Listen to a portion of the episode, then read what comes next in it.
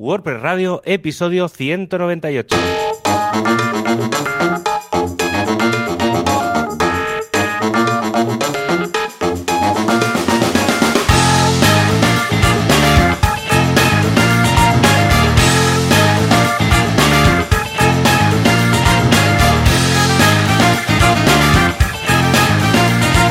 Todos en este último programa del año 2020, este año en el que hemos pasado mucho más tiempo en casa, este año en el que la tecnología nos ha venido un poco impuesta y en el que muchos han aprovechado WordPress como plataforma para comenzar sus nuevos proyectos. Aunque al que no le ha pillado con los pies cambiados ha sido a Joan, que en esto de WordPress ya lleva unos años. ¿Qué tal, Joan? ¿Cómo Hola, ¿qué tal? Muy buenas. Pues sí, efectivamente. Mira, lo que hemos tenido los que estamos en el mundillo este fantástico mundillo digital y tal, ha sido que, mira, hemos visto que, no nos ha afectado tanto en el sentido de organización y tal. Por ejemplo, mi, ya sabéis que eh, en boluda.com tenemos a seis técnicos de soporte, ¿no? Y cada uno pues va contestando tickets y tal. Claro, al ser empresa distribuida, pues mi hermana ha seguido haciendo trailers, Materrón ha seguido dirigiendo el equipo, cada uno desde pues, su casa, desde su coworking o desde donde quiera, ¿no? Y no lo hemos notado.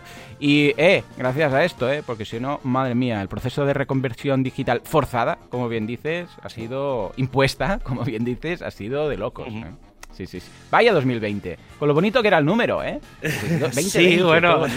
Los Juegos Olímpicos. También, es como, eh. como hablamos muchas veces con, con, Jesús Yesares, el tema de los ciclos. Los famosos ciclos cada 100 años, cada X tiempo que, hacen que, pasen este tipo de cosas, porque al final no nos equivoquemos que hace 100 años pasó un poco lo mismo, está menos documentado porque obviamente era muy diferente el mundo, pero la verdad es que, bueno, van pasando este tipo de cosas, eh, ya está, no, no, tiene, no tiene más. Sí, sí, será una cosa u otra, pero al final siempre se repite la historia, o sea que, en fin. ¿Y qué tal? ¿Cómo ha ido? pues muy bien, la verdad es que una semana, ya hemos pasado la primera fase de las dos fases de, no hablo de COVID, ¿eh? hablo de las fases navideñas, entonces hemos pasado el, grupo 24, 25, 26, que básicamente es pues Nochebuena, uh, Navidad y San Esteban, que aquí también celebramos San Esteban. Lo que pasa es que en esta ocasión ha sido todo en casa, ¿eh? porque hemos dicho directamente, hemos puesto un poco de cordura a todo, hemos dicho que normalmente nos vamos el 24 a casa de la suegra, el 25 a casa de mis padres, el 26 a casa de mi cuñada. Entonces hemos dicho, mira, este año mm, nos quedamos en casa. Y nos hemos quedado en casa, en petit comité, y ya está, tú. Y luego, pues mira, si nos queremos ver con alguien, quedamos, pero fuera, ¿sabes? Dando un paseo, lo que haga falta, y está. porque si no, esto verás tú, pasados los, pasados los puentes y las, bueno, a partir del día 6, 7, cuando vuelva toda la normalidad, el subidón que tendremos aquí de, contagios, ¿no? Y nos queda la segunda parte, que es, bueno, el 31, que siempre lo hacemos en casa, habitualmente, o sea, las campanadas y tal, nunca he sido de salir. El día 1, que habitualmente hacíamos, pues, una comida de inicio de año y tal en casa de mis padres. El 5, que no hay cabalgata de reyes, con lo que no cambia mucho. Y el 6, que es el día de los regalos para los niños, ¿no? Pero bueno, esto ya es más factible, ¿no? Porque si vamos, yo qué sé, pues a mm. casa de mis padres a abrir unos regalos o algo, bueno, pues mira, mientras... Más que nada es para evitar sentarnos un grupo de gente muy grande en una mesa, ¿vale? Mm. Que sin mascarilla, porque claro, tenemos que comer, a no ser que comamos sopa con una cañita, todos Sería un poco raro todos ahí. ¡Ey! Pues mira, ya veo unas mascarillas con un agujerito ahí para poner una caña, ¿no? Y ir sorbiendo sopa, ¿no? A no ser que eso, que sería muy raro. Escucha, mm, lo otro, mira, vas a casa a tus padres, pues les saludas, no sé qué, o abres unos regalos, no sé cuántos, y todos con mascarilla y con mm. cierta distancia, pues no hay problema. Pero hemos evitado todo lo que es, eh, nos sentamos pues 15 en una mesa y todos mascarillas fuera a comer, porque además siempre hay cosas que están en común en, el centro de la mesa y entonces, mm. bueno, eh, se desdibujan ahí un poco eh, los... Ahora, ahora que ha empezado ya la vacunación y todo, pues sí, ahora no, tiremos... o sea, ya que no nos va de un mes, o sea, si ya llevamos nueve, tampoco nos va a ir ahora de, de cuatro días. Pero bueno, por el lo próximo verano ya aprovecharemos. Sí, sí, sí. A ver qué, a ver, estoy, mm, bueno, impaciente para ver qué pasará dentro de cosa de un mes, más que nada por la incorporación de la vacuna, ¿eh? Porque por otra cosa dices, bueno, esto será más de lo mismo.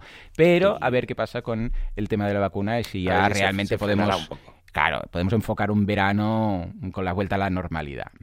¿Y tú qué, Javi? ¿Cómo va todo? Pues bien, yo estos días, pues bueno, sí que el 24, como mi familia está también distribuida, Claro.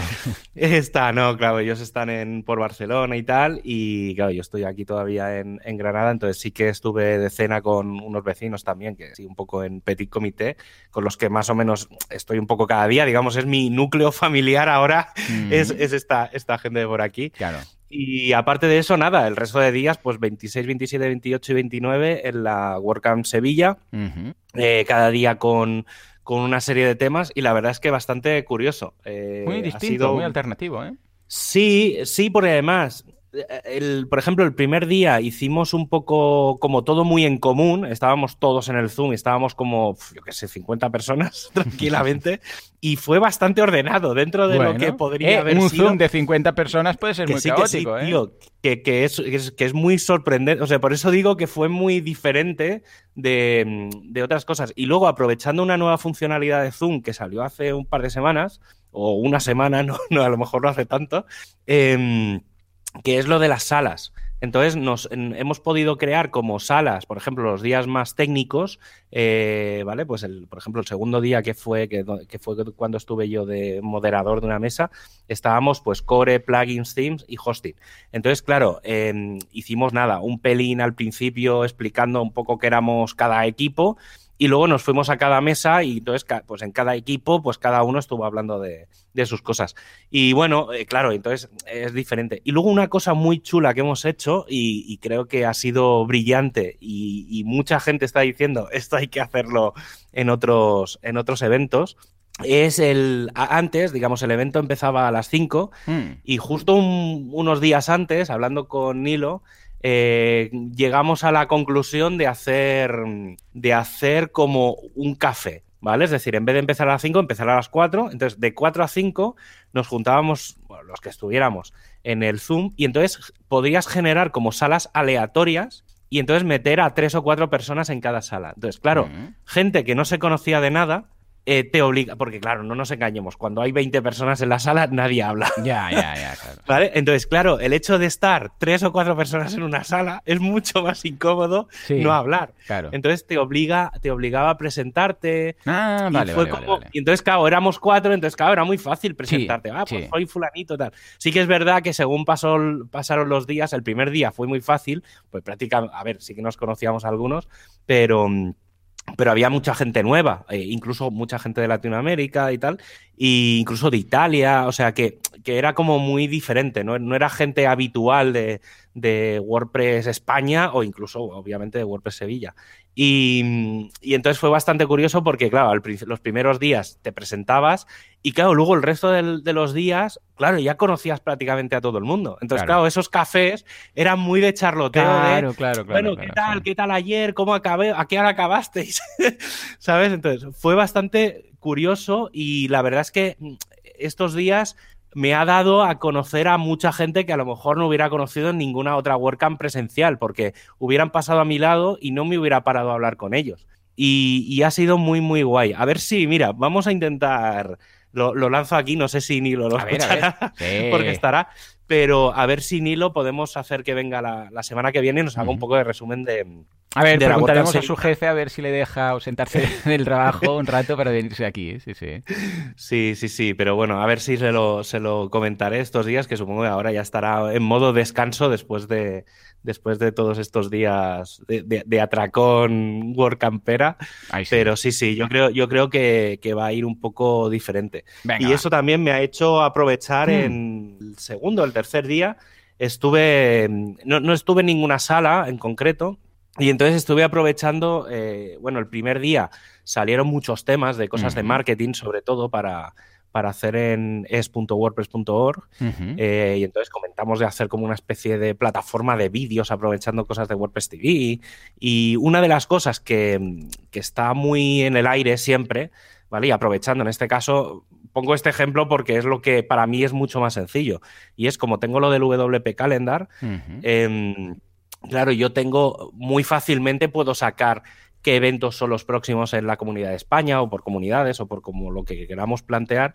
Y entonces, teniendo esa información y teniendo ahora que viene la application passwords en el core de WordPress, claro, con eso ahora ya se puede publicar fácilmente con la API. Y entonces estuvimos viendo... Mm cómo intentar hacer dos cosas. Por un lado, hay una página dentro de, de la web que es el listado de meetups y el listado de sitios y de eventos y de cosas. Y entonces lo que vamos a intentar es eh, que esa web, pues cada semana o cada mes se actualice, ¿vale? Entonces, eh, con la API, pues regenerar esa página, pues sobreescribiéndola, ¿vale? O sea, reescribiéndola. Y luego intentar hacer otra cosa que es em, el día uno de cada mes hmm. crear un nuevo post. Entonces, ese nuevo post incorporaría la previsión de todas las meetups que hayan previstas para, para ese mes. Obviamente, no todas las meetups tienen un mes de adelanto. Entonces, ese post cada día, ir actualizándolo con, con, obviamente todas las mitas que ya han pasado, pero ir añadiendo nuevas meetups y nuevos eventos. Entonces, tener un post que se vaya actualizando cada día con los nuevos eventos de la comunidad. Y entonces estará bien porque es una gran prueba para, para probar precisamente la REST API directamente contra la web oficial. Qué guay. Y ahí está, y he conseguido hacer alguna cosita. Por ahora en, en desarrollo, en una web mía, pero, pero sí, sí, conseguí cambiarle el título a un post y eso fue, no sabes la ilusión, la ilusión que me hizo. Sí, sí, y hay un detalle, eh, y aquí entro ya en el más en el puro mundo WordPress, que es que mm, no se generan fácilmente los bloques. No, mm. debe de haber una forma de hacerlo bien, ¿eh? también lo digo. Pero claro, yo por ejemplo, el, ejemplo que hice fue poner, pues con el tag de HTML, pues el P del, párrafo, pues puse P, mm, hola, ¿qué tal? No sé qué, barra P, ¿vale? Un, parrafito, una línea, digamos, de texto como contenido. Entonces, ¿qué pasa? Que claro, cuando lo subí, sea, cuando lo publiqué, eh, te genera un bloque clásico por defecto. Claro, porque no hay. No, claro, él detecta que es un HTML. deberías meter el, comentario, ¿no? De párrafo. Efectivamente. Entonces, claro, me puse a rebuscar, a rebuscar. Y no hay, o yo no he sabido encontrar, si, mira, si alguien lo lanzo Al, mundo Gutenberg, al mundo del equipo de Gutenberg y de las APIs, eh, si alguien sabe cómo hacer que eso automáticamente se convierta en bloques. Claro, porque toda la documentación que encontré era eh, tú tienes que enviar directamente la parte comentada. Buah. Bueno, entonces, claro, es un poco rollo, porque yo no me sé todos los todos los, comentarios. O sea, así que me sé que, por ejemplo, WP 2. Paragraph, claro, eso eh, con eso lo abres y lo cierras. Claro. Pero no sé. Y, además es... muy engorroso, Javi, porque. Sí, sí, sí, por eso, por eso digo que, que, seguro que hay una forma, ¿eh? Porque a mí me suena, hmm. me suena de haber visto en algún sitio que eso se puede hacer. Vale. Pero no, he buscado en toda la documentación tal, y no sé si es que no está documentado o que no o acabamos que no de buscarlo, sí, sí, sí, sí. Seguro. o al menos que por defecto, si no dices nada, sea un párrafo o, algo. Porque claro, es que si no es un engorro cada vez. Y ahora esto es una columna, y ahora aquí abro las columnas, y ahora aquí los comentarios de la primera columna. Uf, madre mía, un engorro. Claro, yo lo que he pensado, en, esto, en el caso que ponía de ejemplo, me da un poquitín igual. ¿Por qué? Porque mm, puedo hacer un post, lo publico o, lo, cojo uno que ya tengamos publicado, me descargo, digamos, el código fuente y a partir de ahí lo programo. ¿Vale? Entonces tengo como una plantilla. Entonces, claro, en este caso, que son como posts muy plantilla, claro, eh, es, relativamente fácil, porque mm. al final es un bucle con los mismos eventos. Entonces, al final, pues el bloquecito será siempre igual. Pero, pero claro, si tú quieres inventarte un contenido, es muy complejo. Un horror. Pero bueno, es un. Para mí ha sido un, un reto encontrar cómo publicar y a ver si tengo un rato y, escribo un pequeño post cuando lo tenga un poco más por la mano, eh, un, pequeño post con los tres bloques, porque básicamente fue, fue el cómo, cómo crear un post y una página y cómo modificar un post y una página. Vale, que son nada, cuatro cursos, hay en PHP y tal. Y bueno, no sé, eh, fue, ha sido una experiencia bastante interesante, sobre todo a la gente que, que quiera automatizar la publicación de contenidos se puede, claro, da una cantidad ingente de, ideas y de cosas eh, muy guays. A ver si cuando, cuando lo tenga un poco con más ritmo, eh, haremos un programa especial de cómo, usar la API, no para leer, sino para escribir, que creo que puede ser muy, muy ah, pues interesante ese, ese tema. Va, va, sí, sí, pues venga, yo encantado de la vida, a ver si te anima. ¿Y qué? ¿Qué curso habéis lanzado esta semana? Pues mira, eh, bien, haces, pues me gusta esta pregunta, precisamente a que lo comentas, un cursazo de CSS Grid, ¿eh? que sabemos que, bueno, ya hicimos el de Flexbox y ahora tocaba el de CSS Grid, que ya sabemos que con ambos puedes eh, montar la estructura que quieras, ¿eh? con Flexbox, pues estábamos más enfocados a crear una especie de como de loop para post que vaya generando una sola, en una sola dimensión y tal, pero con CSS Grid ya podemos montar lo que queramos a nivel de, mira, quiero una barra aquí superior que va a ser la barra de navegación. Aquí voy a querer una que esté pues la parte básica del contenido y aquí una sidebar y tal. Y quiero que todo esto sea súper responsive, incluso, incluso sin hacer media queries. Bueno, pues gracias a CSS Grid lo podemos hacer. Simplemente tenemos que decirle las proporciones, cómo lo queremos, si queremos que se llene automáticamente todo el espacio, si queremos que no. O sea, madre mía, madre mía, recuerdo yo de haber intentado hacer con tablas y con dips y con todo una locura, algo que ahora, oh, es que es tan fácil, Javi, este es que es tan fácil. Tú Pero le defines el bloque el contenedor, luego los bloques de dentro, le dices cómo quieres que se reparta y mágicamente funciona todo, ¿eh? Madre mía. Lo siguiente es que todo esto, todo el tema de los CSS y demás, funcione bien en el correo. Oh, ¿te imaginas? eso, sí que es un horror todavía, oh, trabajar con oh. tablas en las newsletters. Sí, y además que cada, cada cliente de mail lo hace, lo ve distinto, yo, he conseguido, voy a, puedo explicar una, una anécdota con esto, pero creo, creo, que es bastante interesante, sobre todo los que maqueten y diseñen. texto plano, para los mails texto plano. No, no, sí, no, pero encontré, porque claro, yo cada lunes lanzo el, el WP Noticias, que es un boletín que básicamente recoge las noticias de la comunidad y entonces, claro, al principio dije, bueno, voy a, o sea, empecé con el modo, el modo HTML, pero en modo texto, ¿sabes? El típico título con el enlace y con alguna negrita y tal, pero era muy simple. La primera versión, obviamente, no, no me quise matar porque lo que quería era lanzar el, el proyecto. Y entonces, una vez ya lo lancé, eh, me pasé a, voy a buscar una plantilla chula, ¿vale? Y bueno, aquello fue horroroso, o sea, eran tablas dentro de tablas, dentro de tablas, y dije, no puede ser, tiene que haber, o sea, no puede ser que esto ya lo hacía yo hace 15 años, o sea, ¿cómo puede ser que esto no haya evolucionado en nada? Y entonces me puse a rebuscar. Encontré luego una herramienta que te generaba como boletines y también un horror porque anidaba cosas, no sé, horroroso. Y entonces eh, al final dije, bueno, voy a volver un poco al back to the basics, ¿vale? Hmm. Y entonces me volví a hacer un, un, un, boletín un poco ya más bonito, pero muy basado en la primera versión. Vale. ¿Vale? Y entonces el problema que tienen los boletines es el ancho, ¿vale? Es decir, la gente lo que hace es eh, meterlo dentro de tablas. ¿Por qué? Porque si no, si tú pones un párrafo, el párrafo se estira, se estira, se estira y en escritorio te queda una imagen a lo mejor pequeñita de 250 píxeles y luego tienes un texto que ocupa tres cuartos de pantalla. Hmm. Y, eso en el móvil obviamente no pasa, porque en el móvil obviamente por el responsive y por el tamaño no, no pasa. Y entonces hay una función en PHP eh, históricamente, los que, hay, los que vengan de muchos, muchos, muchos años atrás, los ficheros README que vienen en, mm. muchos, muchos contenidos en muchos ficheros zip, por ejemplo con themes y con tal, viene, suele venir un fichero README y si os fijáis es como que no digo que esté justificado, pero está como todo siempre apelotonado a un lado. ¿Vale? y eso normalmente tiene lo que históricamente eran las 80 columnas de la pantalla. Es decir, suelen tener 80 caracteres máximo de ancho. Y entonces, pensando en eso, dije, pues ya está. Digo, si voy a hacer un boletín, si el problema es el ancho, voy a hacer que cuando llegue a los 80 caracteres haga un salto de línea. Y hay una función hmm. en PHP que se llama Word, palabra W-O-R-D, WRAP, Word Wrap, ¿vale? Que tú le dices, el, le pasas todo un texto, le dices cuántos caracteres quieres que tenga máximo de ancho, ¿vale? En este caso, en este caso 80, y luego le pones eh, cómo quieres que haga el salto de línea. O, qué quieres que meta, digamos, entre cada 80 caracteres en este caso. Entonces le metí un BR, un break. Vale. Y, y entonces eso hace automáticamente que te quede todo muy, a la, muy alineado eh, como en una columna. Claro, claro. Y entonces no, tu, no mis boletines en ninguno tengo tablas, no tengo nada, es código HTML hiper sencillo, con parrafitos, casi casi sin estilos.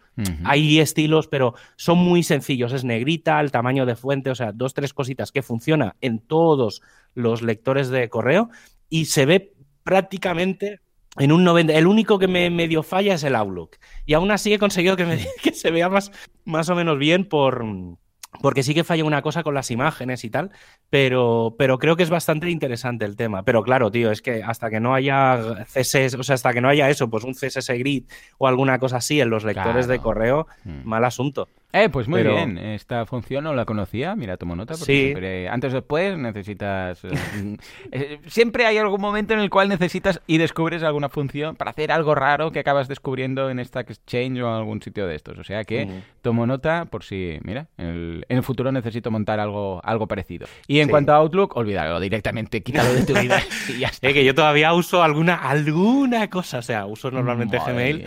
Pero, pero alguna cosita todavía tengo el Outlook por aquí abierto de tanto tanto para recibir y hacer alguna cosita. O sea que bueno, para hacer pruebas va bien. Sí. sí, para hacer pruebas. Pero si no, ¿sabes, ¿sabes quién tiene? Un buen gestor de correo. Nuestro patrocinador. Sí, es que hay un mundo lleno de hostings malvados, perversos, que no renuevan los patrocinios con sus podcasts. Pero atención, porque no es el caso que nos ocupa, sino que SiteGround es lo suficientemente buena persona e insensato como para patrocinar este podcast un año más. Pues sí, además utilizando la infraestructura de Google, que precisamente ahora comentaremos, SiteGround es rápido, veloz y escucha, si, si usa Google, Google que está en todas partes, que lo mejor, no puede fallar nunca. Ojo, eh, que esta semana he migrado tres webs a SiteGround y ahora no vuelan, no, ahora se teletransportan directamente. Poca broma, Javi, que he migrado, así lo hacemos, lo he pasado a SiteGround esta semana. Ha bajado el tiempo de respuesta a la mitad. Eh, pero a la mitad, mira, te voy a pasar el. Eh, mira, lo dejaré en, la escaleta y lo colocas en, el, en las notas del programa para que se vea. Pero una locura. Le, mandé un mm. mail a Mon y le dije, Mon, mira, tal y cual. Oh, mira, José Ramón, mira, lo tengo aquí. Eh, te dejaré la captura de pantalla porque pasó de segundo y pico a, bajar del segundo. Una locura total. Mira, la rapidez, le escribí un mail y dije, la rapidez de Flash. Mira, copiar y ahora lo pego aquí.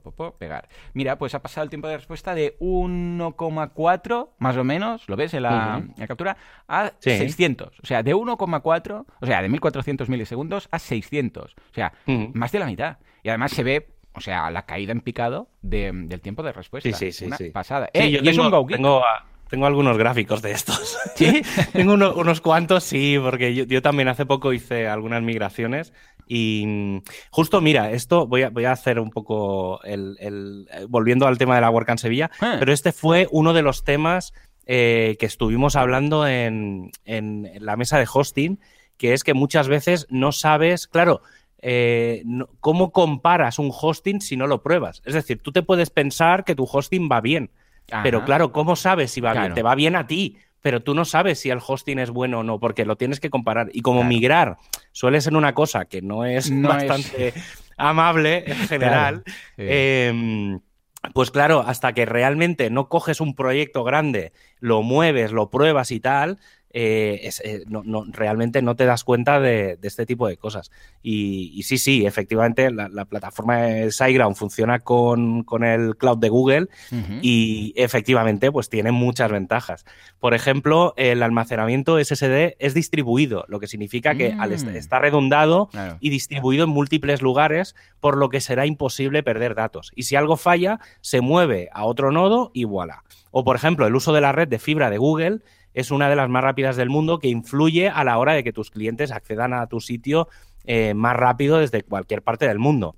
Y algo muy importante, la energía renovable. Y es que Google, además de tener muchos centros de datos con energía verde, donde no los tiene, lo compensa con la compra de energía renovable para el resto de sus operaciones, ah, convirtiéndose en una de las empresas globales en reducción de emisiones y esto hace que SiteGround también sea una empresa verde. Eh, pues venga, de verde en verde y tiramos porque nos toca echarle un vistazo. No ha rimado nada, pero es lo que había. SiteGround.es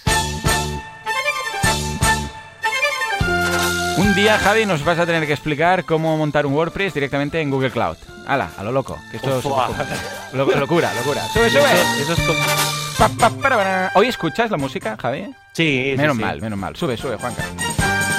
La semana pasada no escuchaba nada, solamente a mí divagar en el silencio. No tenía retorno. te, escuchaba, te escuchaba decir. A mí solo. Pero bueno, venga, mira, ya sube, ya sube aquí. Para, para, para. Esto ocurre cuando escuchas a alguien que lleva unos los cascos puestos y va como tarareando la canción y dices, no se da cuenta de lo mal que queda, ¿no? Pero en fin. Sí, bueno, sí, no, eso a mí me pasa. Yo soy muy de. Yo, yo no puedo estar en. Prácticamente en silencio no puedo estar. Y sí, no, no. O sea, yo en casa, eh, incluso, fíjate que. Mira que agradezco muchísimo el silencio, sobre todo eh, para por las tardes, noches. O sea, cuando necesito silencio lo quiero. Pero para trabajar no puedo, tío, me duermo. Entonces tengo músicas muy, muy cañeras. Y siempre, claro, suelo ir con los auriculares, cuando, bueno, sobre todo cuando estoy en la oficina o en algún sitio, o cuando estoy en casa de mis padres o algo. Y entonces, claro, ¿qué pasa? Que sin quererlo me pongo a, tararear. Y entonces a veces estoy. Sí, sí, sí, y alguna vez me dicen, luego me dicen, Oye, pero eh, ¿tú te das cuenta de que estás medio canturreando? Sí, sí, sí, no, Te, no te dedicas a eso, ¿no? Ya te no, no, no, no, Operación no Triunfo, no. En fin, venga, vamos a ver la actualidad de la semana. ¿Qué, ¿Qué, tenemos? ¿Qué tenemos? A ver, muy, muy poca cosa, porque obviamente estamos en plena campaña navideña. Mucha gente de la comunidad WordPress, diciembre es un mes de, entre comillas, vacaciones, casi más que agosto, porque la gente en general en agosto suele trabajar, cosa que aquí en España sería todo lo contrario. Pero bueno, sí que es verdad que está un poco todo parado, pero hay dos, tres cositas bastante importantes a comentar. Lo primero es que ya se ha empezado la planificación de WordPress 5.7 y por tanto ya tenemos más o menos algunas fechas destacables. La primera es que el 2 de febrero, que está a la vuelta de la esquina, porque hmm. estamos hablando de dentro de un mes y nada, tendremos la primera beta de WordPress 5.7. O sea, en un mes se tienen que empezar a desarrollar, o sea, se tienen que medio acabar de desarrollar casi todas las cosas. El 23 de febrero tendremos la primera release candidate. Eh, y el 9 de marzo, que también, que está aquí a la vuelta de la esquina, tendremos ya la versión final de WordPress 5.7. Hombre, es una. Sí, tío, no sé. Es, eh, para mí es demasiado rápido. Yo supongo que esta versión, Yo, yo tenía la esperanza de que viniera con un montón de cosas y me, he equivocado, pero completísimamente. O sea, seguramente vendrán más cosas de las que hay planificadas. ¿eh? También ahora comentaré un poco las tres o cuatro cositas gordas que en teoría tienen que venir. Pero yo me esperaba que 5.7 fuera una de las de las versiones tochas y creo que no, creo que se va a quedar en la 5.8, pero bueno, tampoco está mal. Pues en la 5.7, en principio, eh, vendrá la actualización de Gutenberg, o sea, lo que haya en Gutenberg, lo que hayan ido pasando estas últimas versiones, que ya creo, si no recuerdo mal, hay dos, dos versiones, no, cuatro versiones. Sí, porque la, creo que en la 5.6 viene la hmm. Gutenberg 6.2 y creo que el otro día se lanzó, no, la, la ay, ya no sé, tío, hay tantas versiones, pero creo que, creo que han pasado cuatro versiones, ¿no? Eh, ahí lo tengo. Entonces, claro, prácticamente es eso, los ciclos de Gutenberg cada dos semanas hay una versión nueva, o sea que a saco. Luego, una de las cosas que seguramente mm, será más destacable son los componentes G2, que si no recuerdo mal, la semana pasada estuvimos comentando que es todo el... Sí, creo que fue cuando te pasé la URL aquella con todos los diseños y con todas las cosas de, de los bloques.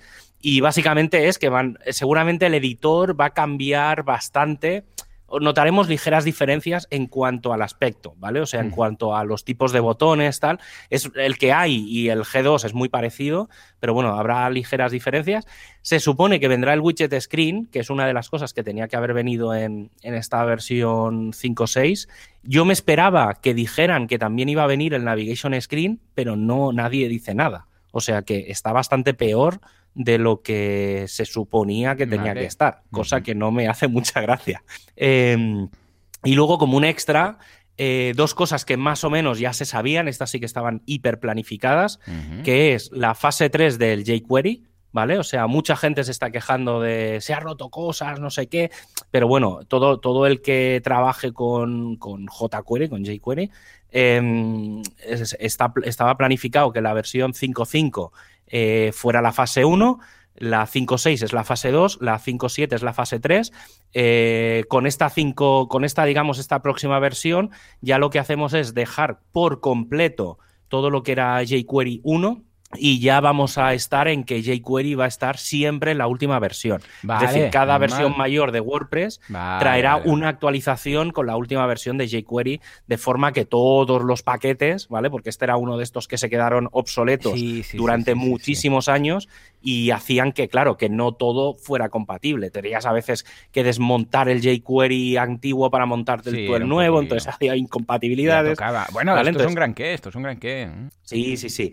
Y luego otra de las cosas que sí que estaba previsto que se trabaje mucho a partir, sobre todo a partir de enero, iba a ser un, un, desarrollo casi casi de un mes, literalmente, o sea, de casi cuatro semanas, que va a ser todo el tema del auto-update. Eh, mm. En estas últimas versiones ha venido todo el tema de actualizaciones. Empezamos con las actualizaciones de plugins y de themes desde el panel, que se pueda marcar lo del auto-actualizar.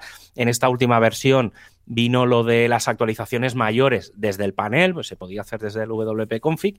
Y entonces ahora lo que se va a rehacer, o sea, se va a revisar más que rehacer todo el roadmap o todo el, el workflow, mejor dicho, de, de, cómo va a funcionar el sistema de auto-update.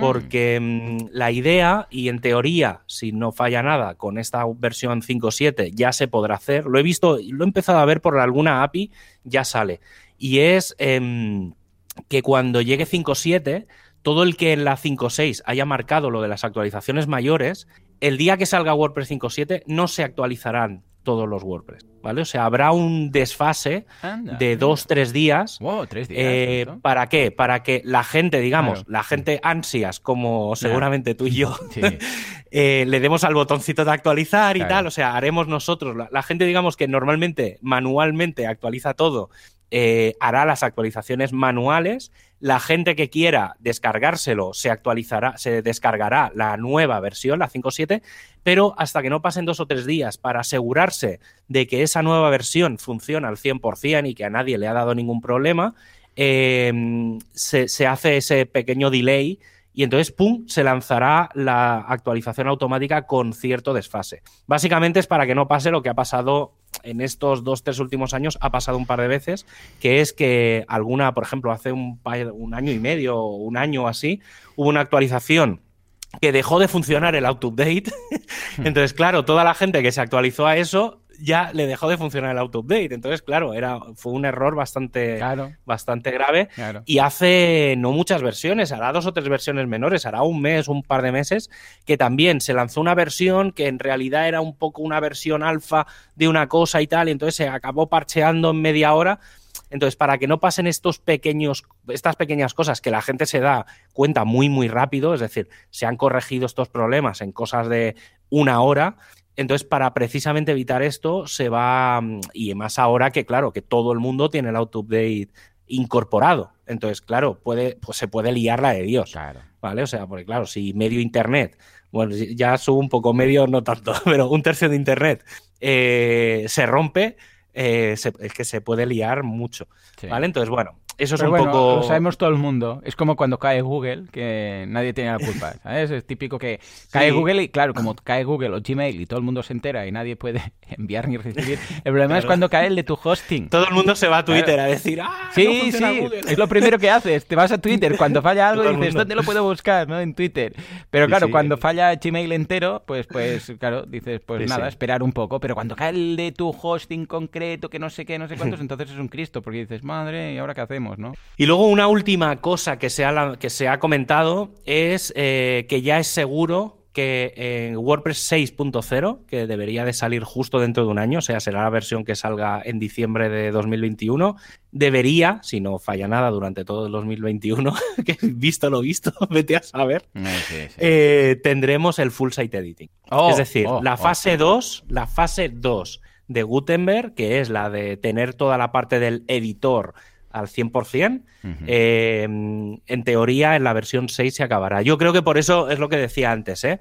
Yo tenía muchas esperanzas en la 5.7 en que incorporasen muchas cosas del full site editing y creo que van a redondear, aprovechando la versión 6 que será redonda, van a aprovechar que, que vendrá todo el full site editing. E intuyo que a partir, bueno, a partir, no intuyo, a partir de ahí vendrá toda la parte colaborativa, que eso ya está medio empezado, eh, y entonces, bueno, supongo que para la versión 6.5, 6.4, que habrá pasado un año también, yo creo que ya tendremos toda la parte colaborativa que será para los que quieran pensar un poco, será que varias personas puedan entrar en un post a la vez, editar y que parezca pues como el Google Docs o todas estas herramientas online en que se, vas viendo que mucha gente escribe a la vez. Hmm. ¿Vale? Entonces, bueno, eso es un poco la siguiente, la siguiente fase y ya la última, la fase 4, que es la del multidioma. Y luego, em, otra cosa siguiendo un poco la línea, hmm. eh, ya, ya se permite hacer las primeras pruebas de full site editing. Sí, de hecho, el theme que estoy preparando, sabes que te comenté que estamos preparando un theme y tal, lo estamos haciendo ya en clave de, full site editing, de full site editing y eh, bien, bien. Mm, pinta que va a ser muy interesante porque estamos en, en los pañales de todo esto. Sí. Pues básicamente han lanzado un documento en el que mm, en el que te dicen qué es lo que hay que probar. Es decir, ya, ya, dijeron que iban a mandar una serie de artículos en las que en cada uno de los artículos iban a pedir a la gente que hiciera una serie de pruebas, ¿vale? Entonces, obviamente, lo primero que hay que tener es eh, Gutenberg 9.6, bueno, la última versión del plugin de Gutenberg, en cualquier caso, y sí que hace falta una cosa que por defecto no tenemos, que es un theme un tema eh, que permita full site editing. En este caso, ellos lo que te dicen es que pruebes el 2021 Blocks, ¿vale? Que es el, es visualmente es como el 2021, pero es una versión, digamos, que tiene las funciones, todas las funciones del, del full site editing y están en la, si miráis las notas del programa anterior, que puse el enlace de los theme experiments o algo así, eh, ahí te puedes descargar cuatro o cinco themes que hay que se están haciendo precisamente para hacer los experimentos y uno de ellos es el 2021 Blocks. Entonces lo subes al repo normal eh, lo activas y entonces se te activan un montón de menús y de cosas hmm. eh, que ya ponen por ahí beta, experimentos, no sé qué. Y entonces ya veréis que desde el propio editor pues se puede poner el logo, la navegación. Entonces, esta primera prueba es para hacer eh, pruebas con los templates, que es lo que hemos ido hablando estas últimas semanas. Y bueno, yo lo puse, no he hecho las pruebas porque no he tenido tiempo, pero como mínimo activé el theme y tal y no se rompió nada, que hmm. ya es bastante, ¿vale? Porque al final, en el fondo, estas pruebas no es tanto para que pruebes que funciona el tema de los templates, porque eso obviamente ya está hiper probado, es para que pruebes todo eso con tus plugins y tus eh, configuraciones, ¿vale? Porque a veces lo que puede hacer que falle algo es que choque algún plugin. Yo, por ejemplo, uno de los que, de los que más problemas en general me da es Rank Math con el plugin de Gutenberg. normalmente cuando sale una versión nueva, muy muy nueva del plugin de Gutenberg, como los de Rank no les ha dado tiempo, eh, que también tiene lógica porque el plugin de Gutenberg ya es beta y es precisamente para eso. Normalmente se me rompen cosas, o sea, se me rompen cosas. En realidad es que me dejan de funcionar cosas del Rank porque no me va la botonera o no sé qué. Y entonces, claro, eso también es, es en parte es buena señal, porque eso significa que Rank está utilizando muchas, muchas, muchas funcionalidades del editor de bloques, ¿vale? Entonces está aprovechando al máximo toda esa tecnología. Entonces, bueno, tiene sus pros y sus contras, pero bueno, también el plugin de Gutenberg, utilizarlo, es un plugin beta, es un plugin para hacer pruebas, es decir, utilizadlo con, con, cabeza. Si os deja de funcionar algo, desactiváis ese plugin, no notáis nada, o sea, vais a poder seguir editando y haciendo todo, simplemente veréis algunas pequeñas diferencias en el editor. Sí, señor. Y luego una cosa que justo he encontrado, pero, pero cuando digo literalmente antes del programa, es que ha sido justo cuando te has conectado. sí, que estabas ahí. Espera, espera, que añado no sé qué. Pim pam. Sí, sí, sí, sí. Sí, he encontrado una cosa que me ha parecido muy, muy interesante. Además, es un. Es, creo que es un plugin nuevo. Es un plugin que se llama eh, Editor Block Outline. Outline. Hmm. ¿Vale? Em, y dejaré el enlace ¿Vale? Entonces, básicamente, no, recuerdo cómo se llama, pero seguramente os, eh, sobre todo los que os dediquéis a maquetar y demás, utilizaréis algún plugin que hace que, si estáis como administrador... que, se ve, los divs, ¿no? Mm. Eh, sí, claro, en el frontal se ven como eh, cada uno de los divs, de cada, cada trozo de la web, se ve como una rayita alrededor, se ve como encapsulado en un cuadradito, en un outline. pues han hecho un plugin que hace lo mismo, pero dentro del editor. me gusta. Entonces mola porque claro, tú vas, o sea, vas editando, sobre todo los que seáis más maquetadores, eh, mola porque claro, vas viendo pues esto es un párrafo, esto es una imagen, y entonces vas viendo cómo se van anidando los bloques unos entre otros. Me gusta mucho, me gusta mucho, porque a veces es muy difícil darle al, bloque que intentas darle, pues no sabes dónde está la frontera entre uno y otro. O sea que mira, lo estoy instalando en estos momentos porque, porque quiero probarlo para ver si realmente... Porque lo típico que cuando están bloques anidados y quieres darle a uno, de, de, uno de los niveles, al final te tienes que ir arriba donde está. Cristo, Aparte, tiene, tiene un, un par de detallitos que tiene. Es que, mm, que, lo puedes activar y desactivar directamente desde la barra, desde el lateral. Oh, oh, Entonces Le, puedes, le puedes poner que solo te marque el bloque cuando pasas el ratón por encima, que solo te haga el online cuando lo pasas, lo puedes marcar siempre o lo puedes deshabilitar. Puedes pedirle que te ponga en un pequeño label, en una esquinita, el nombre del bloque, si es un párrafo, si es una imagen, si es lo que sea. Le puedes decidir qué color quieres que tenga el, el outline, ¿vale? Por defecto viene en azul, que es el, como el color más corporativo. Y luego le puedes decir que sea una línea sólida eh, con rayitas o con puntitos, ¿vale? Entonces, bueno, está bien. O sea, la configuración eh, me ha hecho gracia, pero, pero bueno, muy, muy, muy interesante. O sea, me ha parecido un, plugin de estos que ya me he marcado como, como favorito en, en oh, sí, sí, funciona. Lo estoy probando, ¿eh? A ver, a ver. Sí, sí, eh, funciona muy bien, ¿eh? Porque además te marca en el que estás, todo, sí, sí. Cambiar el nombre, el color, porque igual dices, no, yo quiero que sea en verde. Pues bueno, en verde, ningún problema. Y la label, si, si quieres la, lo que dices tú, la puedes quitar por si te molesta, porque igual dices, no, no, yo solamente que... Pero lo que me interesa, a ver si esto lo cumple. Sí, creo que sí. A ver, que ahora te lo comento. Mm. Efectivamente, a ver, a ver, ¿eh? Hover, always disable. A ver si se cumple. Efectivamente, sí, se cumple. Que el, el, propio hecho que aparezca, que esto es lo que podría pasar, ¿eh? El propio hecho que aparezca el outline, que no cambie un poco el margen ya. el espaciado. Porque entonces la hemos liado. O sea, si es una capa que está por encima, ningún problema. Pero si es un, un margin, para entendernos, o sea, un border, perdón, que le añade, aunque sea un píxel o dos, que esto Claro, en realidad, supongo que lo que hará es añadir el border y hacer un, un margin menos uno. Algo así, para no sé, pero, pero es muy fino porque lo estoy probando con cinco columnas, ¿vale? Digo, voy a probarlo, rollo mala leche. cinco columnas que ya sabes que un píxel hace que esto cambie. Hombre una letra, una palabra, eh, esto lo podéis probar, hacéis tres columnas, añadís un poco de border y de border eh, solid 1 pasáis a 3 y veréis cómo las... Esto pasa mucho con los hovers, ¿eh? que cuando pasas por encima, como añade un poco, si haces que aparezca un poco de border, el texto de dentro cambia, entonces tiene menos espacio y ves cómo se mueve, ¿no? Entonces para eso debes usar la propiedad outline, por ejemplo, o una sombra, ¿vale? En CSS, que no ocupa espacio. Y aquí lo estoy probando y sí, sí, efectivamente se mantiene todo. Eh, pues este va a ser un must. Además, como es eh, sin, sin locking, pues claro, cuando quieres sí, sí, no, no pasa nada. ¡Eh! Pues pedazo de descubrimiento, me gusta mucho, Javi. pues, ¿eh?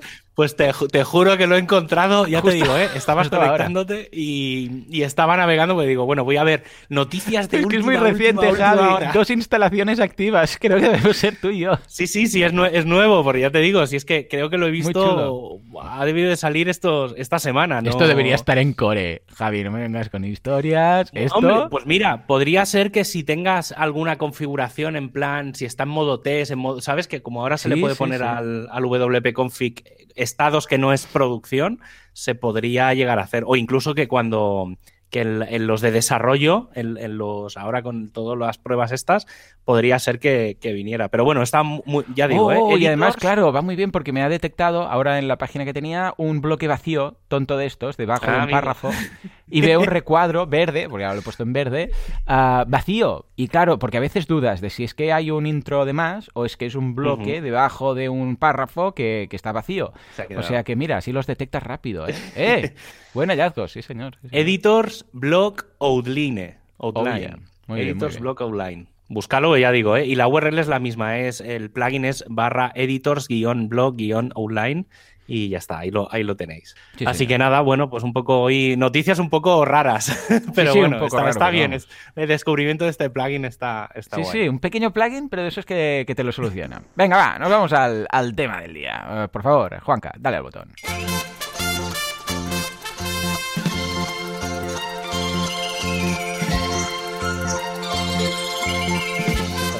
Bueno, bueno, bueno. Que los tatareadores somos. Ah, Javi, en serio. Como escucho bien.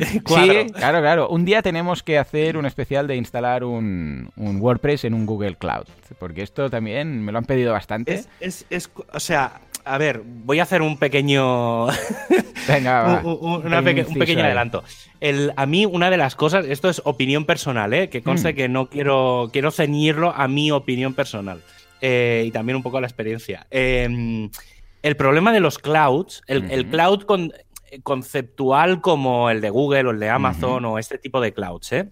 en el que ellos tienen sus propios sistemas, ¿vale? Y, pongo un, ejemplo claro, es el cloud que tiene su propio sistema de base de datos, ¿vale? Por ejemplo, Amazon tiene el RDS, eh, Google tiene su propio sistema de SQL, eh, no, me acuerdo cómo se llama ahora. Em, entonces, el problema que tiene esto con, con los... O sea, al final, si vas a montar tu propia web, ¿qué haces? Montas un VPS pues tío, claro. pillar una máquina que no deja de ser un Linux cualquiera con, y me lo monto yo todo, en el fondo da igual el cloud. Es decir, ahí no te aporta nada Amazon, Google, no te aporta nada porque no deja de ser una máquina que está en un sitio y podría ser cualquier proveedor. El tema de los, de los clouds es aprovechar la tecnología de ese cloud. Es decir, en el caso de un WordPress, sí que tiene sentido que utilices el sistema, digamos, de ficheros para almacenar el propio WordPress con el propio PHP, es decir, pillas una máquina de, ejecución de PHP donde metes todo lo que es el software, pero por ejemplo, la parte de la base de datos tienes que aprovechar la tecnología de Google, de la base de datos de Google, porque ahí es donde está la ventaja. Si la montas tú, ¿qué sentido tiene un MySQL? Mm. Entonces, ese es el eso es lo complejo y eso no es fácil.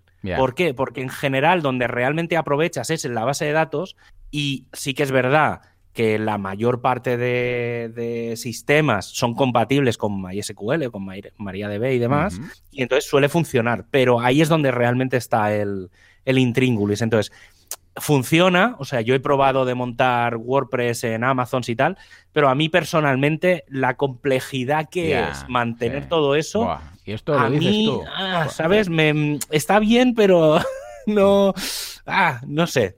Sí, sí, sí. Es, una, tengo sentimientos encontrados, mm. digámoslo así. Entonces, pero bueno, ya digo, ¿eh? es opinión personal. No, no, quiero decir ni que vaya ni mejor ni peor. Simplemente que a la hora de montarlo es bastante complejo, a la hora de mantenerlo es bastante, bueno, es, no es tan tan complejo, pero es más complicado, digamos, que lo normal, que una instalación normal. Sí que es verdad que obviamente pues tiene ciertas ventajas, porque por ejemplo toda la parte distribuida y demás pues te lo hace solo, entonces es muy difícil que, se caiga o tal, pero también es más caro, ¿vale? Bastante más caro. entonces eso para mí es, un, es una contra, a menos, ya digo, ¿eh? sobre todo para para proyectos pequeñitos, para proyectos un poco más grandes, eh, tal. Pero bueno, lo dejo ahí, lo, miraré, sí, mm. preparo, como además, mira, ya me vendrá bien preparar un, tutorial ah, pues y, ya me entretendré. Sí, sí, porque siempre hemos pasado por algún momento de esos de, venga, un Amazon Web Service, un Google Cloud, ahí todo y tal. Lo que pasa es que es lo que dices tú, si lo haces es para aprovechar la infraestructura. Claro, el, problema también es que luego moverte de Amazon a Google es hiper complejo. Claro. Entonces, claro, no, una instalación normal, haces un duplicator, te lo llevas a otro lado y funciona. Pero con una cosa así, como tienes que hacer cosas muy específicas, por ejemplo, la subida de ficheros en Amazon, tienes que instalarte un plugin para que suba los ficheros al S3, porque no tienes espacio en disco. ¿Vale? Entonces, hay una serie de cositas que luego complica todo bastante. Entonces, pero bueno, ya digo, ¿eh? o sea, lo mismo que esto, para mí son contras, luego tienes la ventaja, pues que si realmente aprovechas toda la tecnología cloud, ahí sí que lo veo muy bien porque es muy potente, pero tienes que saber aprovecharlo muy bien. Sí, sí, porque luego pero bueno, mira, pues hoy no, no, vale la pena. Para lo que dices tú, para instalar luego con tu base de datos, tú en mi SQL dices, para esto no vas a notar nada. Claro, no vas a entrar, no tienes un MyAdmin para entrar a la base de datos a ver cosas. No, efectivamente. por eso, por eso. Pero mira, hoy voy a pues em, hemos, vamos a pasar de un extremo, ¿vale? Que es hiper todo súper complejo, vamos a ir a un paso inicial y es que estos días he estado pensando eh, en comentarios que, me han ido diciendo, aparte de cosas que he ido escuchando en la, en la WordCamp y tal, que es em, cómo preparo una nueva web con WordPress, hmm. ¿vale? Pero mm, normalmente nos ceñimos a explicar cómo hacemos las instalaciones de WordPress y tal. Hoy voy a intentar explicar hmm. Lo que yo hago antes de darle a instalar a WordPress, es decir, ah. todo el proceso de preparación de una web. Vale, pues mira, esto estará ideal porque ya teníamos lo que hacer, cómo instalar, lo que hacer después, esto es lo que hacer antes. Venga, va, me gusta la idea. Pues, pues eso, un poco va a ser la planificación. Normalmente cuando vamos a lanzar un nuevo proyecto solemos tener una serie de ideas en la cabeza, pero quiero ir un poco al detalle, a todos los pasos que deberíamos pensar antes de comenzar a usar el propio WordPress. Y lo primero, ¿cómo se llama nuestro proyecto? Que es también suele ser un poco el drama inicial, mm. porque esto nos, da, nos va a dar a buscar el dominio que queremos usar, el mi producto fantástico.shop, .com, .es o punto lo que sea. Para mí la base de todo es plantear qué dominio está libre y si solo vamos a tener acceso a uno o a los de cada país y si va a ser un proyecto internacional. Y por supuesto, comprarlo. Incluso digo más, si encontráis dos o tres dominios que estén bien, compradlos, porque al final son 10 euros y si no los acabáis usando al año siguiente, los dejáis sin renovar y no pasa nada. Lo segundo y creo que es un paso eh, que no se suele hacer mucho y quiero insistir en que es el segundo paso, al menos para mí, es la parte de preguntarse sobre la arquitectura de la información, que para mí es una, una de las claves de cualquier proyecto. Aquí debemos responder a algunas preguntas como mi web es un, está en un idioma o en varios. Voy a tener varios tipos de contenido. Eh, por ejemplo, una tienda, una zona de formación y un blog, además de las páginas estáticas tradicionales, el quiénes somos, temas legales, contacto, etc. También podemos hacernos preguntas como ¿Tengo ya los contenidos? que es una gran pregunta. ¿Necesitaré fotos, textos, vídeos? ¿De dónde voy a sacar todo esto? ¿Vale? Porque normalmente lanzamos las webs sin tener los contenidos hechos y creo que es un grave error. Esta parte, ya digo, es la más complicada y la que hay que tener más clara porque es la que va a definir la mayoría de cosas. Por ejemplo, hmm. con respecto al tema de los idiomas o no, acabará definiendo si he de montar un WordPress sencillo o un WordPress multisite. Incluso eh, qué plugin vamos a utilizar para la gestión del multidioma o si vamos a querer o no tener las traducciones automáticas. Y lo mismo pasa con las URLs. Tenemos la mala manía de querer ponerlo todo en la raíz de la web, todos los contenidos ahí mezclados, y como que no. La arquitectura nos va a dar una idea de, por ejemplo, tener dominio.es barra tienda, dominio.es barra ah, formación eh, o dominio.es barra blog. Al final hemos de intentar agrupar los tipos de contenido lo mejor posible, de forma que alguien que haya navegado alguna vez por, alguna vez por la web pueda intuir cómo son las URLs sin ni siquiera saberlas, sino por un poco por intuición. Si conseguimos esto, es que lo hemos hecho bien, es un éxito. Y lo mismo pasa un poco con el tema de, de los idiomas.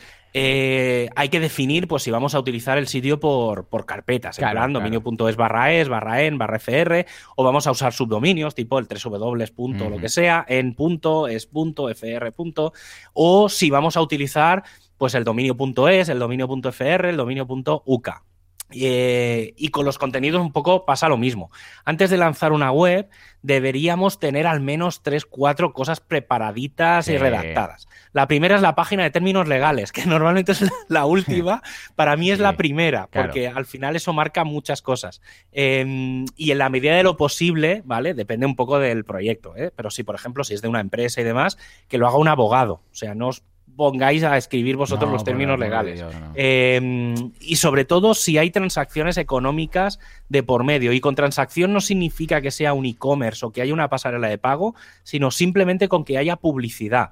¿vale? Porque mm, solo con que haya un anuncio y, con que en la web se gane dinero de alguna forma, eh, legalmente, eh, sobre todo en España y en Europa, está la LSSI, que es una ley de hace 15, 18 años o así, y hay que cumplirla, que ya no estamos hablando ni de la GDPR ni de cosas de ¿eh? Eh, también deberíamos tener una página del quiénes somos en la que se indiquen algunas cosas, vuelvo a repetir, que legalmente también han de estar, como nuestro mm. nombre o el de la empresa, la dirección postal o la dirección fiscal y una forma de contactar, aunque sea de forma digital, ¿vale? Ya sea una cuenta de correo un formulario de contacto. Para la parte de contenidos, pues también recomiendo que ya tengáis, por ejemplo, un ejemplo de cada uno de los contenidos distintos que vais a tener. Por ejemplo, eh, pues yo qué sé. Eh, y también intentar que ese contenido sea lo más, iba, a decir raro, no, lo más completo, lo más completo posible. Vale, por ejemplo, o sea, títulos muy largos, imágenes de todos tamaños, para ver cómo queda, ¿no? Claro, claro. Claro, en el caso, por ejemplo, de un producto, pues que no sea un simple producto con la foto, el título y la descripción, que tenga, que sea un producto variable, por ejemplo, si es una camiseta, pues que tenga las tallas, los colores, o sea, mm. que sea un poco el, concepto lo más eh, complejo posible desde el punto de vista técnico, ¿vale? Es decir, que utilice vamos a resumirlo mejor, que utilice la mayor cantidad de funcionalidad que queráis tener. ¿Vale? Creo que resume bastante, bastante. Sí, sí, sí, Y entonces, una cosa, eh, que ahora que comentas, antes que nada, ¿eh? que si no se me da la cabeza, algo que puede ir muy bien para hacer esta estructura de la web y del tema de, las, ah, de la jerarquía y de si hay una página que, que, va suelta o que depende de otra y tal, yo trabajo y la verdad es que me gusta mucho con una herramienta gratuita, tiene versiones de pago que se llama octopus.do, octopus.do, te lo dejo por aquí, Javi, que, bueno, cuando vais a la home directamente, es ir a la home, mira, te, te dejo el enlace aquí al principio de todo, cuando vais a la home ya veis que es un sistema para hacer un árbol típico jerárquico de lo que es la propia página web y a partir de la home, qué enlaces tiene, que cada subpágina, cada categoría, cada no sé qué y tal y cual, de forma que puedes ver un poco la estructura y no caemos en esa web plana que comentabas ahora, de, hey, todo en la raíz y todo barra no sé qué, barra no sé cuántos, cuando, hey, igual necesitaríamos un barra blog, barra y entonces ahí, pues la entrada del blog, uno que sea barra productos no sé qué. Evidentemente, si instalamos algún plugin como WooCommerce, pues ya se encargará de uh, dónde van a ir las categorías y tal. Pero si es una página que dices, no, no, es que nosotros podamos a montar aquí los custom post types, vamos a montar aquí, pues equipo, pues escucha, en lugar de barra equipo, barra Joan, barra Javi, eh, barra equipo, barra Javi, barra no sé qué, y esta, mm, nada, es una herramienta, ya os digo, gratuita, eh, esta herramienta te permite crearlo de una forma fácil y visual y te das cuenta si te estás pasando de estructura plana o no. Sí, pues un poco, sí, un poco la idea es esa, ¿eh? es hacer como el sitemap ¿vale? El, el no, no, el, no el sitemap XML de Google, ¿eh? eh el, tradicional sitemap, el mapa del sitio, donde que era la típica pantalla aquella donde estaban todos los enlaces a todas las partes del sitio, pues un poco hacer eso. Sí, la, idea, la idea base es esa, ¿eh? Porque eh, básicamente es eso. A, partir de aquí, ahora que ya tenemos eh, todo esto, digamos, documentado, todo lo que venga después es muy fácil tomar la decisión. y también sobre todo cuando creas un proyecto, el hecho de tenerlo escrito te limita a qué decidimos en su día. Claro. ¿Vale? Que esto, para que no vaya, empiece el proyecto a cambiar, que esto es algo bastante habitual, que es lo típico, sobre todo si sois una agencia o demás, sabréis perfectamente de lo que hablo, mm. que es que llega el cliente una semana después, cuando ha empezado a ver cosas, ay, no, pero yo esto lo quería así. No, mire, yo se lo hago como está documentado, firmado y cerrado el proyecto, y luego si se puede ya lo cambiaremos, si no lo hacemos ahora, pero, pero un poco ceñirnos en lo que, en lo que es. Y entonces, en este punto, un poco también lo que estabas comentando de, pues, ah, pues voy a usar WooCommerce. Pues precisamente eso, cuando tú ya tienes clara la estructura, eh, ya es el momento de tomar la decisión de qué plugins vamos a utilizar. ¿Por qué? Eh, porque obviamente los plugins, eh, o los conoces o no, eh, pero sí que te puedes dedicar un momento a hacer pruebas. Es decir, a empezar lo típico de me voy a montar un WordPress, voy a probar a meter ahí 20.000 plugins, voy a activarlos a ver si chocan, no sé Que no sea en la propia web ¿eh? de destino, que sea en el todo WordPress que tenemos cutre ahí con todo, instalado. Sí sí, sí, Entonces la idea es eso, un poco tenerlo muy claro antes, porque esto también nos va a dar otra cosa a hacer, que es saber si necesitamos hacer algún desarrollo a medida. ¿Vale? Que es importante saberlo antes, ¿vale? Porque a lo mejor quieres hacer algo, como ya lo tienes, como tienes claro ya qué es lo que quieres hacer, ¿vale? Eh, tienes que ver, ver si todos los plugins o toda la configuración permite hacer todo lo que te has documentado que quieres que haga. Claro. ¿Vale? Entonces, donde no llegues, pues se puede mirar o buscar un plugin o pedir que se haga algo a, a medida. Y entonces, una vez ya tengamos esto, que ya sería un mega documento con qué plugins vamos a usar y demás, eh, ya podemos empezar a trabajar un poco en paralelo. Es decir, aquí ya se empiezan a abrir un poco las ramas eh, y podríamos, a ver, se puede hacer secuencial, pero la idea es que, digamos, se pueden abrir como tres patas eh, hmm. en paralelo. La primera es la de montar el hosting. Y insisto, el hosting que no incluye el WordPress. Es decir, hablo todo lo que es DNS, correos, es decir, preparar todo lo que es conceptualmente son sistemas. Luego la segunda pata es la del diseño. ¿Vale? Porque obviamente, pues de alguna forma, ya sea un diseño hiperpersonalizado o sea un theme comprado de estos de 40, 50 euros, me da igual. Pero eso otra vía que hay que tener. Es decir, por un lado tienes la base de infraestructura, por otro lado tienes la parte de diseño y em, por otro lado tienes todo lo que es la parte de desarrollo y crear la web.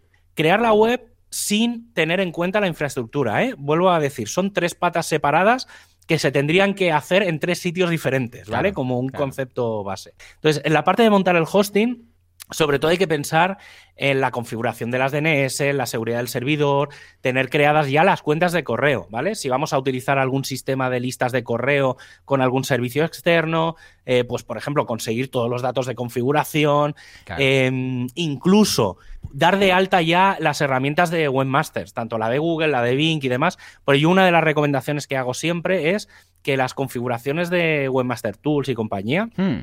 se hagan por DNS.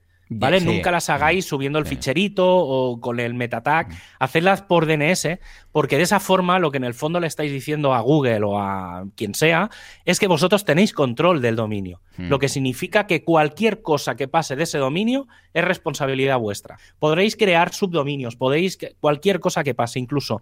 Em, esto va bien porque Google, aparte de las herramientas de Webmasters, tiene, por ejemplo, el Postmaster .google.com, que te va a dar datos sobre el tema del spam.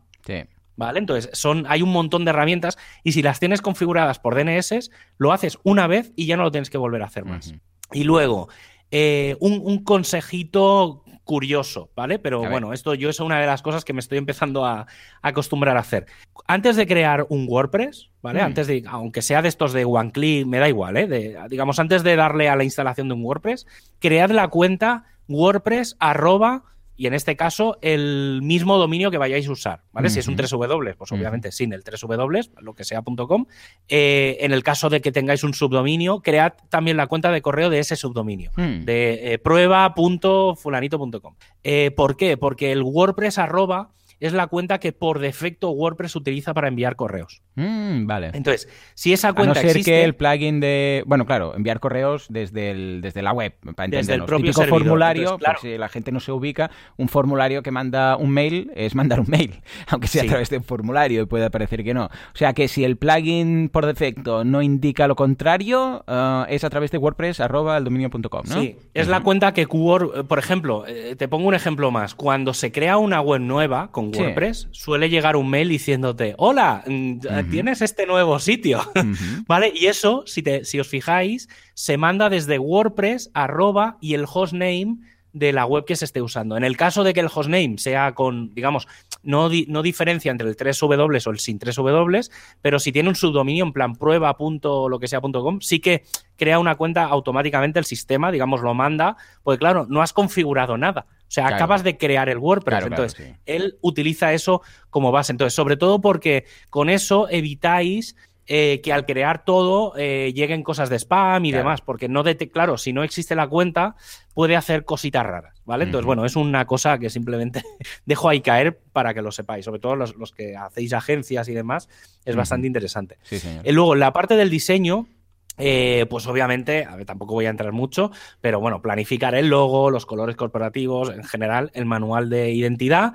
Y con ese pedazo de documento que ya tenéis preparado, porque lo habéis hecho antes, mm. eso se lo pasáis a los diseñadores o a los maquetadores, a quien sea, y tiene muy claro, porque al final ya, ya hemos puesto un ejemplo de contenido de, todas las cosas y de todas las secciones de la web. Entonces, el diseñador maquetador eh, puede hacerse una idea mental del mapa del sitio, ¿vale? Entonces es muy fácil diseñar si tú tienes claro que va a haber un tipo de contenido que es un producto, un tipo de contenido que es un curso, un tipo de contenido que es un, post de un blog, la página legal y la página principal. ¿Vale? a partir de ahí, si tú ya sabes esas cuatro o cinco cosas, diseñar y maquetar es muy fácil, porque al final sabes que tienes que hacer esas plantillas. ¿Vale? O, por ejemplo, y ya me voy, em, eso, a los que estáis pensando un poco más en editores visuales o lo que decía, lo de comprar plantillas de 50 euros, bueno, primero que va a ir mal. Eh, no, no, es coña. Eh, lo primero es lo primero, ¿vale? Y, en general es que la gente tiene la mala costumbre de empezar la web por la fachada, ¿vale? Cuando lo importante son los cimientos, ¿vale? Entonces, en el caso de que no vayáis a comprar ninguna plantilla o pensáis en utilizar los editores visuales, eso dejadlo para el final, ¿vale? Es decir, el diseño es lo último, no lo primero, ¿vale? Eso en cualquier desarrollo web. Es, para mí es uno de los mayores errores en cualquier desarrollo de diseño de cualquier sitio. O sea, lo primero mm. que hay que hacer es la funcionalidad. Si la web no funciona, da igual el diseño, porque el diseño no va a generar la funcionalidad. La funcionalidad sí que retoca el diseño, hmm. ¿vale? Y luego adaptar el diseño a la funcionalidad es muy complejo. Al revés, es muy fácil.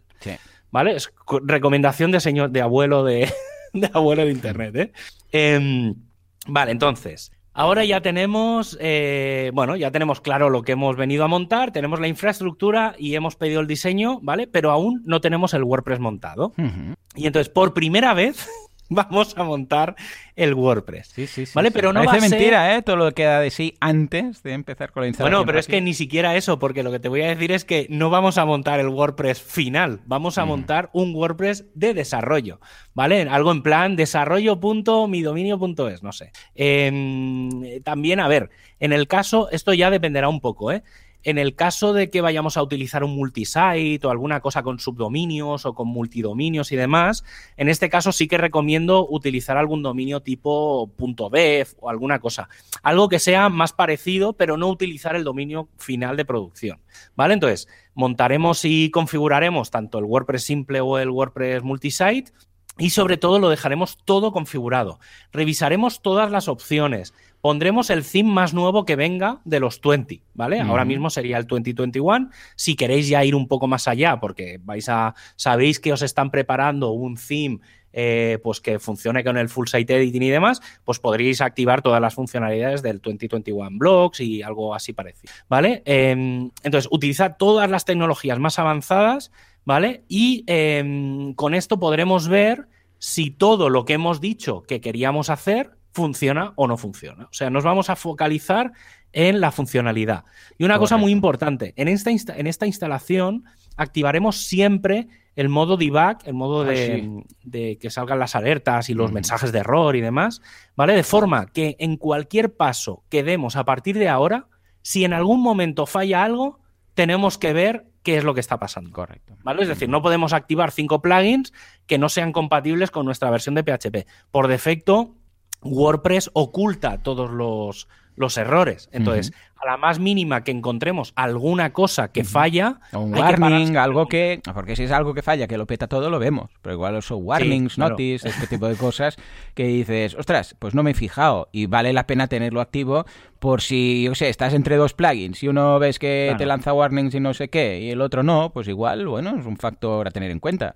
Sí, sí, hmm. sí, totalmente. El modo de debug, por favor, importante. Tanto activarlo, bueno, esto y lo de los buscadores, tanto activarlo, lo de eh, disuadir a los buscadores y tal, activarlo durante eh, la producción y desactivarlo luego durante, bueno, cuando, cuando lancemos la producción, ¿eh? Que esto a veces nos olvidamos. Yo ahí normalmente es que soy, esto es algo que sí, a lo mejor no lo he dicho, pero mm, yo el Robots TXT cuando hago desarrollos, cuando estoy desarrollando, lo subo a mano. Es decir, no dejo que WordPress lo gestione, subo un fichero y me aseguro de que pone disallow barra y me da igual. Entonces sí que ya me medio olvido de, de la propia configuración o de lo que pongan los plugins de SEO, me da igual, porque como lo he subido yo a mano, y entonces sé, que pone eh, user asterisco disallow dos puntos barra, ya estoy como muy seguro. Vale, entonces, bueno, ahora que ya tenemos el WordPress montado, eh, nos vamos a focalizar eso, en los plugins y en la funcionalidad.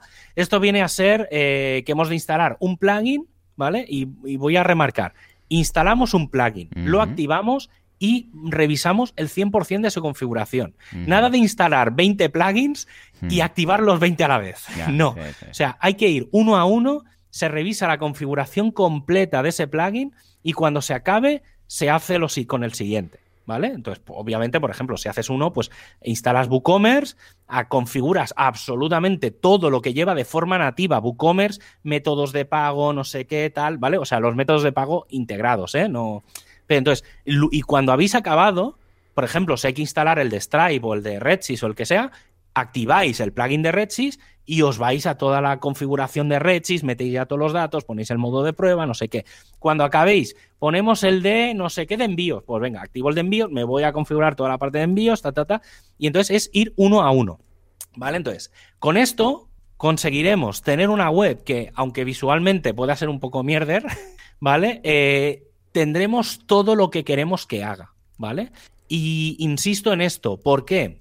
Porque volvemos vuelvo a repetir, los themes no deben de llevar nunca funcionalidad. Los themes son para lo bonito, ¿vale? Entonces, toda la funcionalidad tiene que estar en plugins. Por lo tanto, todo lo que queremos que se vea por pantalla, aunque no se vea con nuestro diseño, debería en este momento de poderse hacer. Es decir, tu web en este punto tiene que ser 100% funcional, aunque visualmente no se parezca absolutamente en nada a lo que tú piensas. ¿Vale? Es muy importante llegar a este punto. Em, eh, ¿Qué más?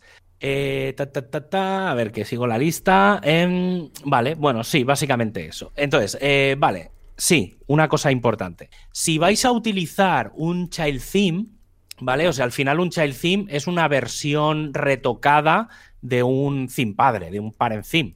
Entonces, en este caso, aquí, ahora que ya tenemos toda la funcionalidad, si no tenemos acabado todavía el diseño, que lo más probable es que no, porque configurarlo a lo mejor se puede hacer en un día o dos y el diseño suele tardar bastante más, eh, en este momento sí que podríamos hacer una cosa que es activar el, el theme principal, el padre. ¿Por qué? Porque aunque visualmente, vuelvo un poco a lo de antes, aunque visualmente eh, no sea exactamente igual a lo que vais a conseguir al final, sí que a nivel organizativo ya vais a tener todo bastante parecido. ¿Vale? Es decir, por ejemplo, los menús ya los podéis configurar. Entonces, más o menos, la web a nivel estructura se parecerá mucho a la versión final que vais a tener. ¿Vale? Entonces, una vez cuando estemos en este punto, eh, los diseñadores, maquetadores, quien sea, os darán ya el zip con el tema definitivo, ¿vale? Entonces, básicamente, os vais a la sección de los, de los temas de apariencia, subís el zip con el tema definitivo, lo activáis y en este momento tendréis el noventa y tantos por ciento de la web lista. ¿Por qué? Porque básicamente pues quedarán cosas tipo subir el logo definitivo y acabar las cuatro cosillas un poco de visuales, ¿vale? Es decir, hacer los últimos retoques. Pero no olvidemos que ya hemos podido meter un contenido de ejemplo, porque ya lo teníamos redactado. Eh, teníamos el post, teníamos los términos legales, tenemos ya mucha parte de contenidos. Incluso, digo más, podríamos llegar a empezar a meter, por ejemplo, si tenemos un e-commerce, a hacer una prueba ya de subida masiva de todos los productos y a tenerlo todo listo ahí. ¿Vale? Entonces, claro, ¿qué falta? Falta poner la web en producción, ¿vale? Mm, o sea, ya estamos en ese punto, ¿vale? De eh, lo que decía, hasta ahora estábamos en una web de desarrollo, así que deberemos de usar algún plugin, por ejemplo, ¿eh? algún plugin tipo el Duplicator, que es bastante fácil para hacer migraciones de ese estilo, o hacer una copia de seguridad y restaurarla en el sitio de destino. En cualquier caso, cuando acabemos, hay que recordar en hacer un buscar y reemplazar del hostname que hemos utilizado en el desarrollo, el dominio.dev, de turno y sustituirlo y validar que ponemos todos los dominios definitivos.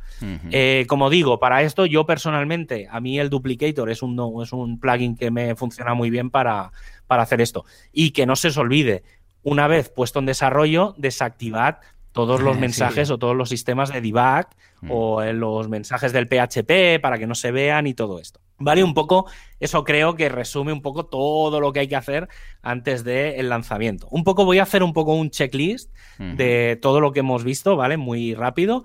Registramos el dominio. Preparamos el famoso documento este de con la arquitectura de las URLs, con toda la parte de idiomas o internacionalización, con unos cuantos contenidos de ejemplo. Luego prepararemos, esto es lo que he dicho un poco de separar en paralelo. Preparamos el hosting, ¿vale? Todo, con todas las cuentas de correo, con todo eso. Preparamos el diseño, tanto si vamos a usar algún diseñador o lo que sea, o vamos a buscar una plantilla, pues que alguien se encargue de, eso. Y luego preparamos toda la parte esta del sitio en desarrollo, ¿vale? Pues con el theme del 20 lo que sea, pues el 2021, activar los debugs, activar los plugins, plugin a plugin con su configuración, poner los contenidos de ejemplo cuando ya tenemos todo esto, cambiamos al parent theme, ¿vale? Si tenemos el child theme, pues cuando nos lo den, pues lo aplicamos, acabamos ya las últimas configuraciones, migramos y finalmente lanzamos. Oh, finalmente. Lo hemos conseguido. madre mía. Sí, pero, pero bueno, vale la pena de sí, ¿eh? que estamos hablando de días o de semanas, ¿eh? Antes de y todo el mundo lo primero que hace es, no, voy a instalar el WordPress. No, no, es lo último que hay que hacer. me parece mentira, pero vale la pena para que luego no, ay, los mails no llegan, ay, el no sé qué, ay, no sé cuántos. No, no, mucho mejor dejarlo hecho desde el principio, todo así. Evidentemente, cuando son proyectos internos, uno propio, pues lo haces más pim pam, pero especialmente para agencias, todo esto debería ser, vamos, un decálogo a seguir religiosamente. Sí, esto normalmente cada agencia se suele tener su, eh, pequeño script, ¿vale? cada uno. Pero sobre todo yo para mí, en, el caso incluso ya no de agencia, sino cuando vas a empezar un proyecto, para mí la documentación inicial es muy, muy importante. Porque no, cuando llegas a una agencia, cuando llegas a un desarrollador, si tienes esta pequeña documentación preparada, que hay agencias que en realidad lo hacen y te lo cobran, es decir, te dicen, oye, si tú quieres, yo te lo hago. Nos sentamos, nos reunimos, tú me vas diciendo, yo sé cómo hacer este documento, eh, tú me vas diciendo las ideas y cosas y yo te lo hago. Que luego el proyecto no sale, no te preocupes, yo te mm. cobro, te voy a cobrar, pues no sé, 100, 200, 500, 1000 euros, no sé lo que sea. Te lo cobro y este documento se lo llevas a cualquier empresa o cualquier freelance y, tío, es agua, o sea, viene como agua de mayo porque no tienes que pensar. O sea, alguien ha preparado la documentación y sabes que puedes leértela y directamente hacer un presupuesto en base a lo que pone en ese documento. Efectivamente. Sí, señor. Hey, pues muy bien, venga, va. Echemos un vistazo a este decálogo que tenéis en las notas del programa para no dejaros nada y modificadlo a vuestro gusto, porque igual cada uno, cada, maestrillo tiene su librillo, pues nada, cada uno apuntarse su, su pequeño checklist de, de, cosas que hacer antes de la instalación de 30 segundos. Venga, y de forma rauda y veloz nos vamos a repasar la comunidad WordPressera.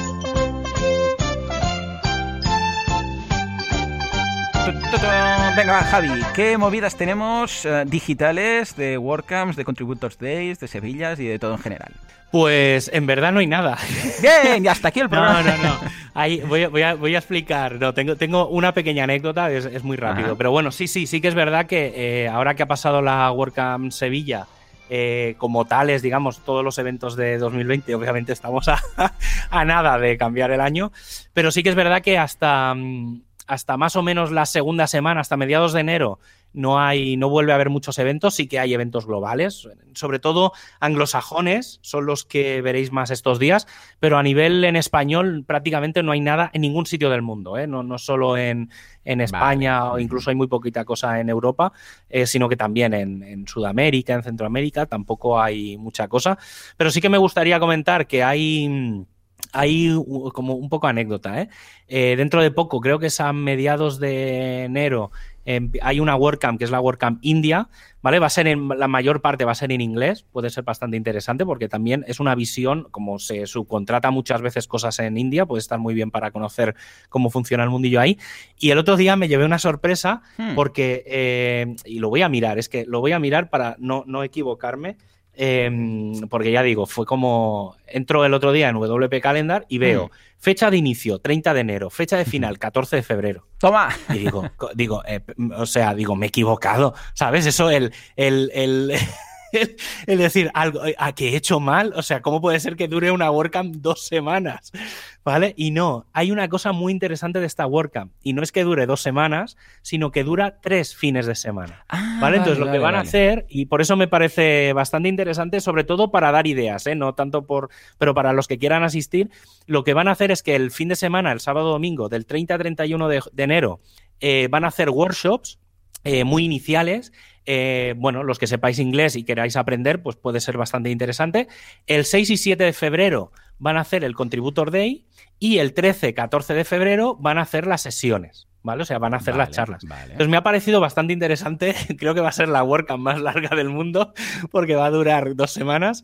Pero, pero bueno, creo que puede ser una forma también, como es online, tiene cierta lógica que se pueda distribuir una WordCamp en, en diferentes momentos. Entonces, eh, puede estar bien. Y también un detalle importante, los que vayáis a ir, recordad que en India eh, el desfase horario es de cinco horas y media.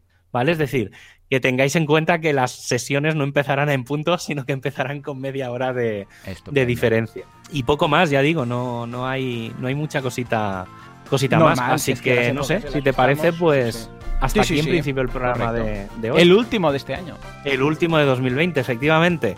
Eh, pues eso, hasta aquí. Aquí se acaba el programa de hoy. Podéis escuchar el programa, todos los programas anteriores, tanto en wpradio.es como en las plataformas de podcast como Apple Podcast, Spotify, Google Podcast o iBox. Y si ya habéis escuchado, si habéis escuchado ya pues todos los programas, pues nos escuchamos la semana que viene, que ya será en 2021. Pero hasta que llegue ese momento, adiós.